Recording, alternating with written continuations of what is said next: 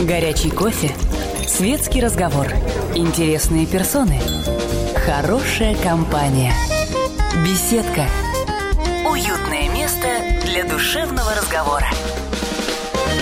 Позвонить в беседку «Комсомольской правды» вы, как обычно, можете по телефону прямого эфира 8 800 200 ровно 9702. Сегодня на ваши вопросы отвечает публицист Алексей Сергеевич Кровецкий.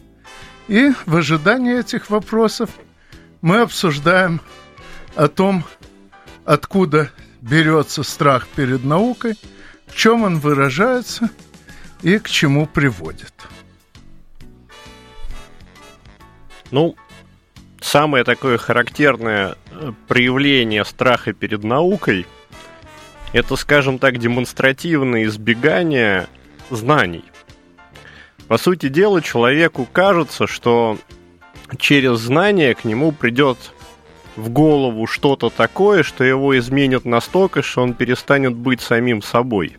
Кажется, многие не отдают себе в этом отчета, но тем не менее в их поведении это время от времени проявляется. А причиной тому, ну, причин много. Причин много. Есть, например, эм, такое явление, когда человек не верит, ну точнее не то, чтобы не верит, а не ощущает того, что мир действительно функционирует по тем законам, которые ему описали в школе и в институте. Ему кажется, что это вот отдельно. Некий набор формул дали в школе, но они ни к чему не применимы. В мире есть что-то такое очень-очень сложное, запутанное, что он никогда не поймет. А раз область э, для него непонятная, она сразу же кажется и опасной тоже. И вот эти изменения, которые человек боится, может быть, себе принять, они как раз связаны с тем, что ему кажется, что он вот таким способом переходит э, границу из понятного мира в этот вот злой и непонятный. Мне это все время было странно. Я с детства любил читать всякие познавательные книжки, и в том числе популярные учебники. Мне, наоборот, нравилось. Я все больше и больше понимал в мире – и мне казалось, что если, ну, моя психика, естественно, изменялась, но она изменялась только в лучшую сторону. Мне нравилось, что мир такой интересный, в нем есть очень простые закономерности, которые я могу понять. Есть какие-то сложные, для которых мне надо учиться, но это вот некий вызов. Ну, у меня все было в точности так же. Кстати, обо мне журналисты очень любят писать, что я еще э, в ранней юности, ну, примерно с 12 до 14 лет, с удовольствием прочел 15-томный энциклопедический справочник машиностроения. Но почему-то никто не пишет о том, что я в еще более ранней юности, примерно с восьми с половиной до 10, с таким же удовольствием прочел детскую энциклопедию – а недавно, обнаружив, что она выложена в интернет, на всякий случай скачал все 10 томов себе. И должен сказать, что то удовольствие познания нового, которое я испытывал, читая обе эти энциклопедии, э, действительно было, пожалуй, одним из самых больших удовольствий, испытанных мною в школьные годы. Ну вот, кстати, упомянули сейчас, что журналисты пишут про одно, а не пишут про другое. Такая проблема тоже есть. Понятно, что эксплуатируется ими страх вот перед этим неизвестным, непонятным, пугающим и так далее, но для того, чтобы придумать какую-нибудь страшную историю про то, что ученые что-то такое открыли, от чем мы все умрем, или там они опять напортачили, нужно гораздо меньше знаний, чем для того, чтобы написать про то, чем реально занимаются ученые. И таким образом для создания какой-то сенсации каждое издание постоянно начинает вбрасывать какие-то горящие темы. Ученые пришили, я не знаю, к свинье ногу человека. Теперь у нас будут чело-свины ходить по планете, и нас всех будут добивать. Ну, это уже скорее остров доктора Мора, где из животных делали людей. Не очень удачно. Э, из людей животных сделать меньше, что видно, например, по нынешнему Киеву. В смысле, легче. Вот. Но сейчас ответим на звонок. Александр, здравствуйте. Здравствуйте. Вы меня слышите? Да. Вот такой у меня вопрос. Скажите, пожалуйста, а может ли наука стать религией будущего? Спасибо. Ну, наука не может стать религией будущего, потому что сам научный метод, он не подразумевает веру. В науке нету того, что является ключевым, ключевой особенностью любой религии, то есть вера в некую догму и вера некому авторитету. Науки и догма исключена, и авторитет исключен. Любая, любой тезис, любое утверждение, оно верно независимо от того, кто его сказал – и не верно тоже независимо от того, кто его сказал. Верность или неверность, она заключена в самом утверждении. При этом полагается предоставлять всю информацию, из которой выведено это утверждение, чтобы любой желающий мог бы это сам проверить и убедиться, что это его не просят поверить на слово, а что действительно все работает так.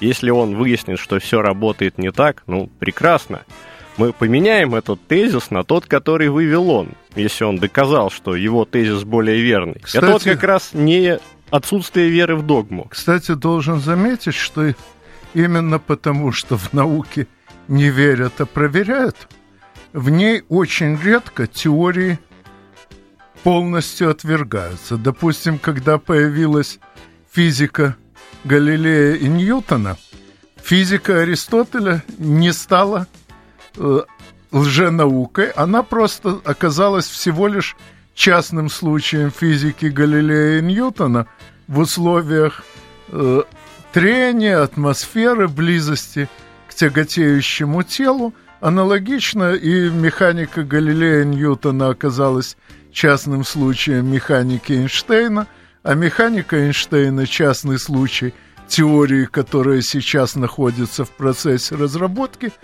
и так далее. То есть в науке э, не бывает э, не бывает так, чтобы какая-то научная теория перешла в лженаучную, она всегда оказывается частным случаем. Ну а на следующие звонки мы ответим после очередного выпуска новостей. Пожалуйста, не переключайтесь. Беседка Уютное место для душевного разговора. Историю пишут победители. Они же ее и фальсифицируют. Я Николай Сванидзе. Я расскажу вам, как все происходило на самом деле. Я выбрал самые яркие и важные исторические события года, а также вроде бы незаметные, но значимые факты, которые оказали влияние на ход истории. Один год из жизни России глазами ее жителей – Документальный сериал «Исторические хроники» с Николаем Сванидзе. Слушайте на радио «Комсомольская правда». Горячий кофе, светский разговор, интересные персоны, хорошая компания, беседка, душевного разговора. Позвонить в беседку вы можете по телефону 8 800 200 ровно 9702 на ваши вопросы сегодня отвечает публицист Алексей Сергеевич Кровецкий, с которым мы заодно обсуждаем проблемы страха перед наукой. И, насколько я слышу, нас уже ждет э, человек с вопросом. Сергей, здравствуйте. Вечер, уважаемые ведущие. Э, Сергей, город Волгоград. Анатолий Александрович, я Э, слышал, если не ошибаюсь, вы являетесь экспертом в, э, в области фантастической литературы. Ну, не экспертом, всего лишь любителем. Ну, тем не менее, хотел, это первый вопрос, поинтересоваться вашим мнением по поводу произведений Василия Головачева, и в частности, хроники реликта, если вы знакомы с таковыми. Вот. И второй вопрос хотел задать. Э, по поводу пути вообще науки в принципе. Как вы думаете, а зачем должна следовать наука? Может быть, за мировоззренческой моделью или за экономической стратегией? Может быть, она должна следовать за религией? Что должно стоять над наукой? Какой закон или над закон? Понятно. Ну, Э, для начала насчет Головачева. В 1997 году на одном фензине, то есть э, таком междусобойном бюллетене любителей фантастики, э, было, среди прочего, написано «По нашим сведениям, Василий Головачев наконец-то расплатился с долгами и намерен в ближайшее время заняться литературой».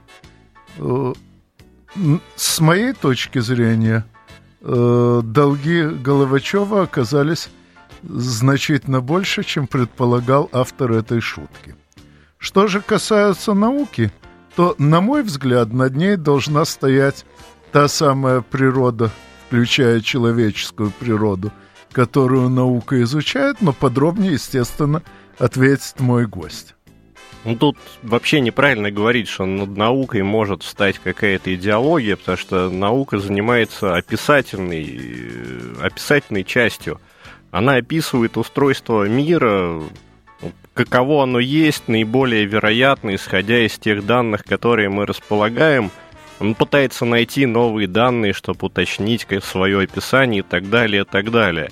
А идеология или там религия или любая другая вещь подобного порядка, она отвечает на вопрос, что нам потом с этими данными делать.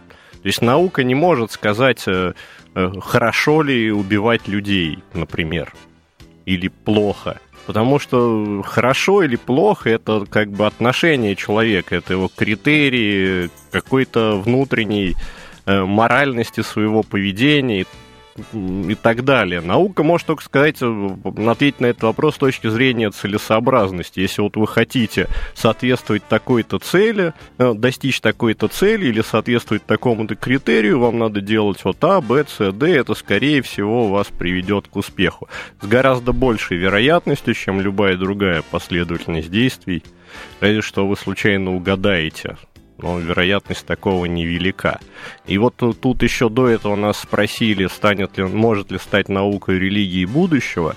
Она именно поэтому не может стать религией, она занимается описанием мира. Я надеюсь, что научный взгляд на описание мира станет составной частью мировоззрения будущего. И, возможно, это вытеснит все остальные религии, но моральные установки, они все равно останутся, потому что через них задаются отношения между людьми и между группами людей в социуме. Но, строго говоря, есть и наука, изучающая мораль, и иной раз даже указывающая, какие моральные нормы в данный момент могут быть полезнее для развития э, общества.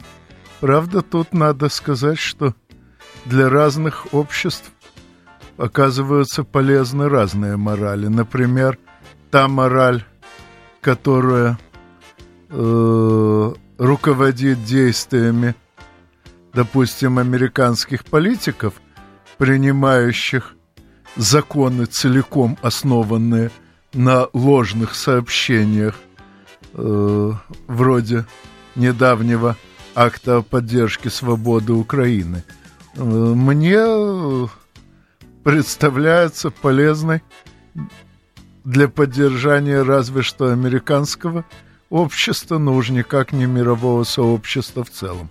Но в любом случае, даже наличие науки, изучающей мораль, к сожалению или к счастью, не влияет на выбор той или иной морали. Ну, собственно, потому что наука изучает мораль с описательной, с описательной точки зрения, что вот бывает такая, бывает такая, не так-то между собой связаны. Но она не может сказать, что человек ощущает, вот какая у него цель.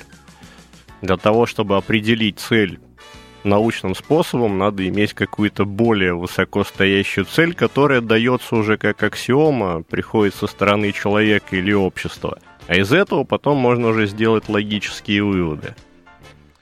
Вот, ну, думаю, на этот вопрос мы ответили, и я сам задам вопрос моему гостю относительно нового сайта, предназначенного для популяризации науки.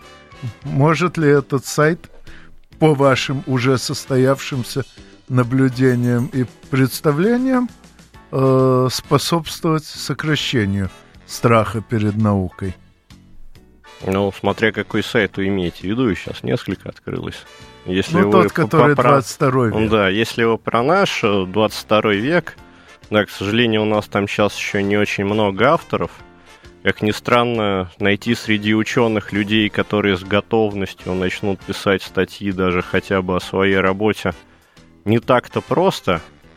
Может, мы, конечно, не знаем, где искать, но пока не очень много людей нашли. Однако новости уже публикуются, новости нами проверяются на соответствие. Там не будет желтой прессы. Если нам кто-то, мы все-таки случайно приглядели, нам кто-то из читателей аргументированно сообщает, что тут написано неправда, мы либо снимаем статью, либо корректируем. Вот. А общая идея этого в том, чтобы показать людям, насколько это вот действительно интересно. Нас спрашивают про фантастику, а наука сейчас, она не хуже фантастики, если начать разбираться, чего там вот происходит. Ну, то есть даже на уровне каких-то, ну, не научных статей, а таких около научных передач посмотреть, да, там, изучение коры головного мозга, выращивание фрагментов нейронной сети в пробирке, подключение этой сети к роботам, да, если человек не понимает, как это все устроено, кажется страшно, киборги атакуют, все пропало. Если в этом разобраться, это, ну, на самом деле, это путь к человеческому бессмертию. Это же как, как сто фантастических романов по своей мощи. И ну, в вот. то же время вполне реально. Но, впрочем, должен заметить, что то же самое бессмертие – уже детально рассмотрено в фантастике и уже установлено, что бессмертие, конечно, на первый взгляд очень приятно, но в нем столько подводных камней, что э, вообще непонятно, как в этом направлении плыть. Да, но разбираться-то с этим насколько интересно. Даже если мы не застанем, хотя бы посмотреть чуть-чуть, пощупать, прикоснуться. Я представляю, какое воодушевление испытывали люди, когда там первый спутник в космос был запущен. Да, многие из них не Но ну, застали тот момент. Не только представляю, а хорошо помню. Я-то mm. это застал. Ну да, многие люди не дождались, ну, те, кто жили тогда, они уже не дождались высадки на Марс, например, там, создание марсианской колонии, но они хотя бы уже поняли, что это возможно. Это воодушевляет. Почему мне непонятно, что людей в этом пугает. А вот читаете статьи, как бы разоблачительные, я понимаю, что отчасти это желтая пресса и черный пиар, но вот люди читают там генные модификации организмов. О боже мой, они ядовиты, мы все умрем. Почему?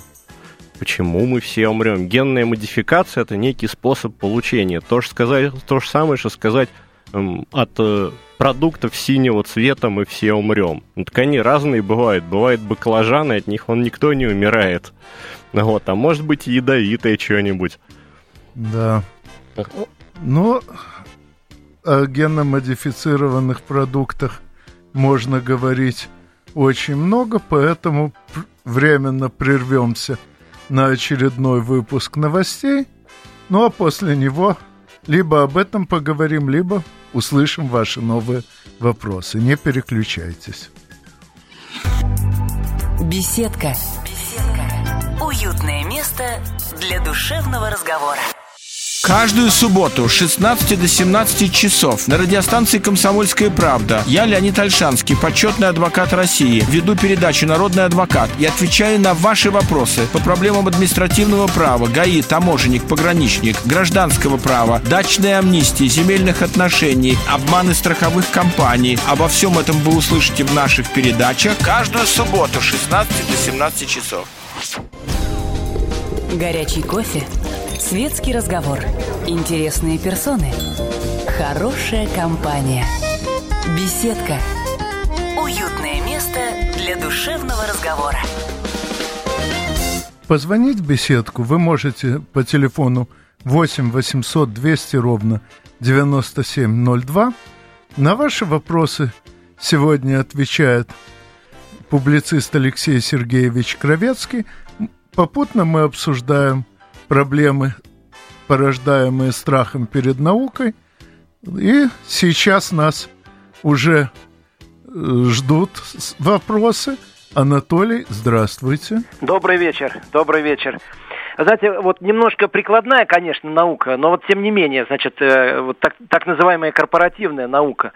Вот э, про, противоречия ведь там возможно, допустим, когда интересы ученого, скажем, научные, этические, э, допустим, соображения вступают в противоречие с интересами корпорации. Вот э, как здесь э, вот эта тема, скажем, решается или вообще существуют ли какие-то. И второй, вы знаете, все-таки вот э, у нас много слушает, так сказать, слушателей достаточно молодых. Вот основные как бы приемы отличить вот дезинформацию, допустим, или вот, ну, то, что имеется в виду, вот информационная война, допустим, вокруг событий на Украине, ну и вокруг, в общем, любых маломальских таких международных событий, обратили внимание, что информационные потоки, они очень мало содержат, скажем, полезной информации, э, часто это зачастую вот продукты, так сказать, пиара. Вот основные приемы, скажем. Ну вот два таких вопроса, может быть, больших слишком, но хотя бы вот кратенько пунктиром. Ну, давайте начнем с дезинформации. Не в том смысле, что я сейчас буду давать дезинформацию, а наоборот, я скажу, как ее отличить. Обычно явный такой признак дезинформации, то, что там не, даются, не дается полный набор сведений, по которым можно было бы это проверить. Как я уже вот раньше говорил, в науке принято давать человеку полный набор сведений, чтобы он мог проверить каждый пункт, каждую выкладку и сам дойти до вывода. Ученый или, скажем, научный публицист, который пересказывает слова какой-то группы ученых – они доносят э, в первую очередь не то, что какой-то ученый сказал про то, что закон существует, а то, как до этого закона можно было бы дойти самостоятельно. Ученый просто прошел путь этот первым и другим подсказывает, как можно его пройти быстрее, но он не предлагает ему верить. Вопрос веры, он вообще стоит только в плане э, доверия к тем данным, которые приводит ученый. То есть не подтасовал ли он результаты эксперимента – это компенсируется тем, что можно самому поставить такой же эксперимент и убедиться, что нет. Если мы в таких условиях чего-то делаем, такие результаты не получаются. Особенно убедительно это, если много лабораторий провели повторные эксперименты примерно одинаковые, и у них получились сходные данные. Конечно, чисто теоретически они могли все между собой как-то сговориться и как одна большая сеть вводить людей в заблуждение, но вероятность невелика скорее вводит в заблуждение тот человек, который пишет, вы знаете, официальная наука нам все врет, но я тут открыл, тут все очень сложно, непонятно, я вам не скажу как бы ничего, но вы мне поверьте, что вот все вот так вот, вот все У вот нас так, есть у воды такие есть память приборы. там. Но, Мгм. мы, но мы вам о них не Да, расскажем. у, у воды есть память, там у человека есть э, биополе, при помощи которого он подключается к информационному полю во Вселенной. Почему? Да не почему, просто поверьте, что так. Мы не пытаемся это проверить, надо нам верить на слово. А Вот, и второй вопрос был про корпоративную науку, там, и э, противоречит или нет. Ну, естественно, как в любой среде, есть люди, которые не чисты на руку и ради каких-то своих целей могут прикрываться каким угодно титулом или должностью или местом работы для того, чтобы, ну, например, получать зарплату ни за что. Вот. Да, они могут подтасовывать результаты, они могут э, даже м, заведомо как бы обманывать э, людей, зная о том, что они их обманывают, а не просто по ошибке или по недостатку квалификации. Но вот тут все-таки решает то, что это большое сообщество в мире есть э, научное, и проверяют в разных местах одновременно. Из-за этого махинации затруднены. Поэтому все вот эти жулики, они, собственно, э, в первую очередь идут в прессу, близкую к желтой. Ну, вообще в СМИ, близкие к желтым. Там, где контроль со стороны редактора не очень высокий, или наоборот, даже редактор заинтересован в том, чтобы жареные факты выдавались. Вот там востребованы шарлатаны и жулики. Поэтому, если вы посмотрите, вот начнете искать какие-нибудь статьи про то же самое ранее упомянутое ГМО в научных изданиях, они все написаны в спокойном тоне. Да, там признается, что, ну, бывали какие-то накладки отдельные, ну, там преимущества, которые этим даются, они больше. Э, э, работает это так-то, проверить можно так-то, сейчас проверяется вот так-то и так далее. То есть будут изложения содержательной части – а если взять статью в прессе, там будет там типа ужас-ужас, мы не знаем, как это скажется на будущих поколениях, да там какие-то крысы, неизвестно где все умерли, непонятно от чего, ни толком описания эксперимента, ну, ни последовательные аргументации, еще какие-то ссылки на то, что вот в этом месте вы должны поверить, и в этом должны поверить, и в этом должны поверить. Ну, собственно, так и отличается. И чтобы человеку научиться вот это дело отличать, ему в первую очередь надо постоянно тренировать себя на восприятие научных фактов. Ну и вообще, скажем, упорядоченных фактов. Строить свои, тренироваться, строить свои рассуждения не на том, что это кто-то сказал, а он повторяет, а именно вот мы, есть некий набор фактов, мы от них отталкиваемся, строим логическое повествование и приводим как бы это повествование к выводу. А потом уже этим выводом пользуемся как следствием фактов. Если человек этим занимается постоянно, через некоторое время он будет легко отличать, как бы, где его пытаются обмануть, а где ему говорят правду, скорее всего. Так, э, у нас еще звонок. Юрий, здравствуйте. Добрый вечер. Алексей Сергеевич и Анатолий Александрович. Вот меня такой вопрос интересует вот мировая закулиса строит электронный концлагерь на Земле. И наша страна в этом участвует по приказу Америки. Вот я вот часто езжу на расстояние, на большие, и вот как грибы, вышки в лесу вырастают, на пустырях. Это вот чтобы следить за всеми людьми, что ли, чтобы за каждым человеком, чтобы никто не мог исчезнуть. Потока. Не в обиду вам будет сказано, но это замечательный образец обсуждаемой нами темы.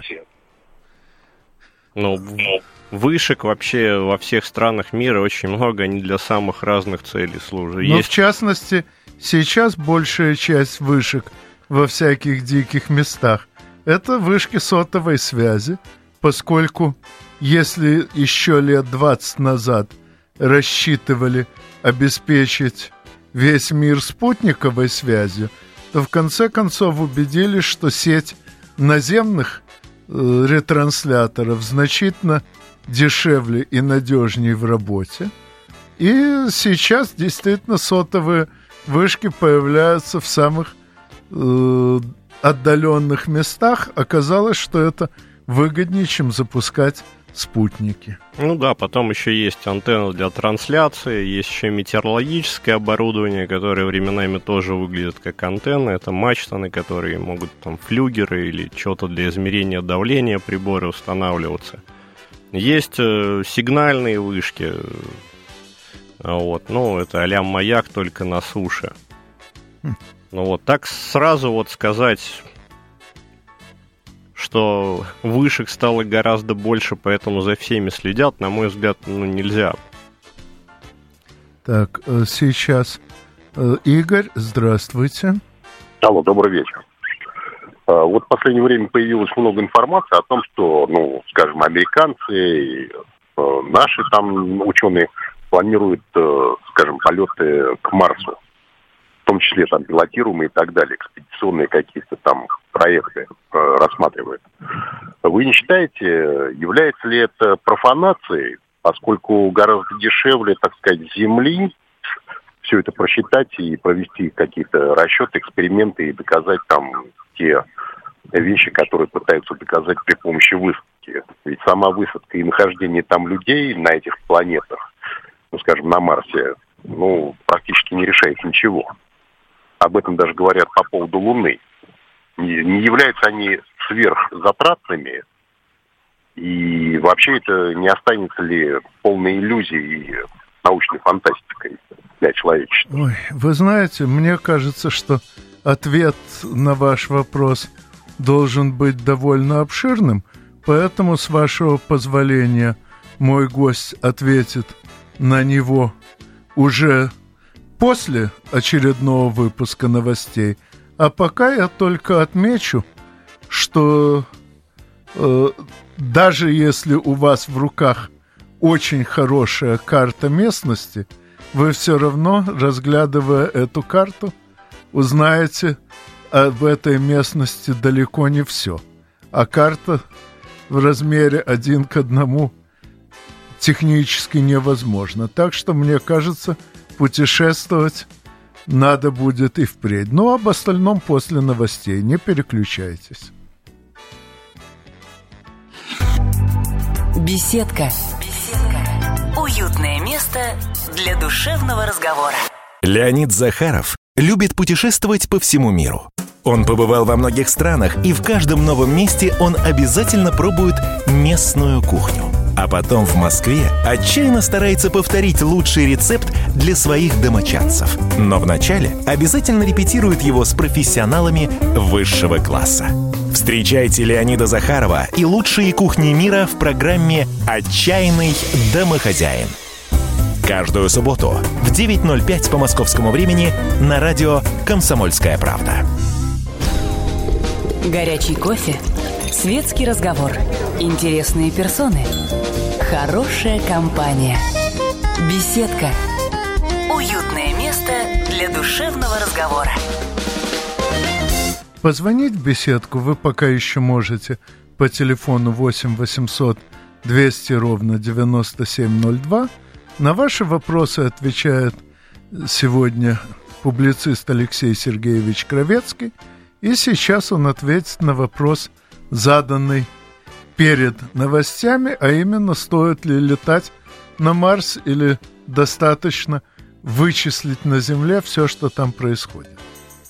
Ну, с практической точки зрения э, в этом действительно есть польза, потому что люди летят на Марс, но практика это, естественно, в первую очередь научная практика несмотря на большие успехи в робототехнике, человек пока еще в, на пересеченной местности проявляет себя лучше. Это недолго будет сохраняться, такой робот, и человека довольно быстро перегонит, потому что уже они близки по своим вот э, физическим возможностям и способности перемещаться в пространстве и манипулировать объектами с непредсказуемой формой. Ну, они почти обогнали уже человека. Пока человек лучше. Но э, самое главное, что вот эта экспедиция на Марс, она имеет в первую очередь очень сильный психологический эффект. Потому что человечество вот это может, мы этого достигли, у нас есть база на Марсе, мы следим за новостями и так далее.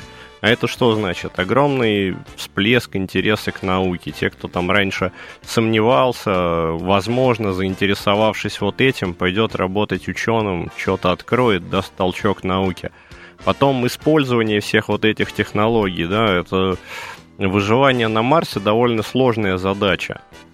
Пока она решается теорети- теоретически, развитие может идти довольно медленно. Когда ее начали решать практически, вот появившаяся практика, она дает, ну, подгоняет очень сильно теорию и как бы дает ей обоснование того, что это не просто предположение, это предположение, которое мы можем проверять и проверять и проверять. Потом, когда дойдет дело там до глубокого бурения Марса и других планет, возможно, добычи полезных ископаемых или там исследования каких-то вещей, тогда и явная практическая польза появится. Но на данный момент экспедиция это прежде всего вот в основном вот этот психологический момент, толчок, вера в свои возможности, интерес и так далее, и так далее. Ну, не знаю. Мне все-таки кажется, что наибольшую пользу в этой экспедиции в любом случае принесет даже не то, что мы обретем новую уверенность в себе, а именно то, что мы откроем там что-то новое, чего невозможно предвидеть. Я не знаю, естественно, что это будет и как оно повлияет. Я просто исхожу из предшествующего опыта человечества, когда каждое э, открытие сопровождалось множеством последствий, которые невозможно было предвидеть до этого открытия. еще добавлю, по моим прикидкам, первая Великая депрессия э, 30-х годов в значительной мере оказалось следствием того, что исчерпался, так сказать, творческий потенциал. Явления электромагнитной индукции, открытого в 1831, то есть э, мощность устанавливаемого электрооборудования стала расти примерно с той же скоростью, что и э, экономика в целом, и перестала служить локомотивом прогресса. А другого столь же значимого и масштабного Открытия на тот момент не нашлось. Аналогично, нынешняя вторая Великая депрессия проистекает, помимо прочего, из э, того, что исчерпался аналогичным образом творческий потенциал квантовой механики. Так что если мы не будем достаточно часто делать новые фундаментальные открытия, то нас и впредь ждут кризисы. Ну а сейчас ответим на следующий вопрос. Владимир, здравствуйте. Алло, здравствуйте, господа. Вы очень подняли интересную тему, которая, понимаете, безгранична. Ну что я хочу сказать. Вот э, из моего опыта наука – это инструментарий, при помощи которого решаются те или иные задачи, которые перед нами ставят, ну, жизнь, будем так говорить. И вот в зависимости от сложности задачи, Э, вот этот инструментарий тоже имеет определенную сложность и требует определенных затрат. Вот, э, понимаете, не так ли это, или вообще, может, я ошибаюсь в этом? Ну, тут интересно, что наука решает не только те задачи, которые жизнь уже ставит, а зачастую те задачи, которые жизнь поставит в далеком будущем, и то только потому, что их наука начала изучать. Ну, тут, собственно, пример был с электромагнетизмом, но у человечества большую часть его истории его существования не стоял вопрос, как же быть с этим электромагнетизмом. Человек его просто не замечает. А, вот, а открыли явление, оно там сколько-то десятилетий пролежало практически без дела. Ну, технически-то вообще электростатику еще там древние греки открыли. Ну да ладно. А вот, а тут оно пролежало без дела в 19 веке, когда уже было сформулировано, но потом нашлось этому применение, да, там лампочки, электромоторы, это первые как бы ласточки вот этого дела, а потом пошло-поехало. И сейчас у нас весь мир, он построен вокруг электричества, вся цивилизация. Ну вот, нету электричества, человек уже живет неполноценно, он замечает это, ну, сразу же, как только погас свет в квартире. Вот. Э, Игорь, здравствуйте. Э, добрый вечер, уважаемые ведущие. Хотел задать вам вопрос по вашему личному отношению к концепции э, общественной безопасности по Круглову. Вот э, вы, наверное, знаете, что есть целый видеокурс у Круглова, и отдельным штрихом о всемирном историческом процессе, вот именно э, который изложен в этой концепции. Нет, сожалею. Лично я знакомился с концепцией общественной безопасности лишь в том объеме, чтобы убедиться, что не хочется знакомиться с нею дальше. Э, мне показалось, что там есть немало интересных наблюдений, которые я видел и в других местах, и несколько весьма сомнительных, на мой взгляд, рекомендаций, в осуществлении которых я бы не хотел участвовать. Поэтому я держусь в стороне от каких бы то ни было обсуждений, связанных с этой концепцией, ибо даже если мое мнение о ней – неверно, оно пока э, не изменилось.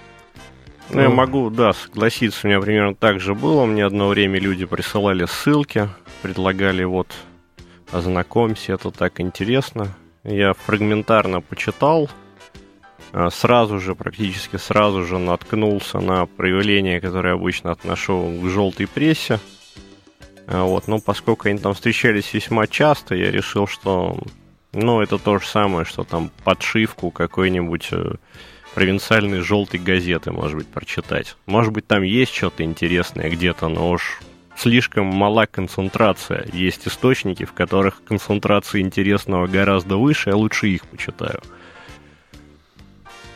Ну, Виктор, прошу прощения, боюсь, что у нас уже не будет времени ответить на ваш вопрос, поскольку осталась буквально минута. Единственное, что я постараюсь сделать, это э, еще не раз пригласить моего сегодняшнего гостя. Э, ну, а, так сказать, подводя предварительный итог уже состоявшегося обсуждения, скажу, что страх перед наукой э, преодолевается примерно так же, как и большая часть страхов, а именно изучением того, чего мы боимся. Можно бояться входить в темную комнату, пока мы ее не осветим. Можно бояться науки, пока мы ее не узнаем. Можно бояться перемен в обществе, пока мы не разберемся, в какую сторону менять. И об этом мы тоже поговорим с моим сегодняшним гостем в следующий раз. А с вами мы, как всегда, услышимся через неделю в беседке радиостанции «Комсомольская правда». До свидания. Кто владеет информацией, тот владеет миром. Будьте в курсе событий, находясь вне дома или офиса. Установите на свой смартфон приложение «Радио Комсомольская правда». Слушайте в любой точке мира. Новости, интервью, комментарии. Доступны версии для iOS и Android. Радио «Комсомольская правда». В вашем мобильном.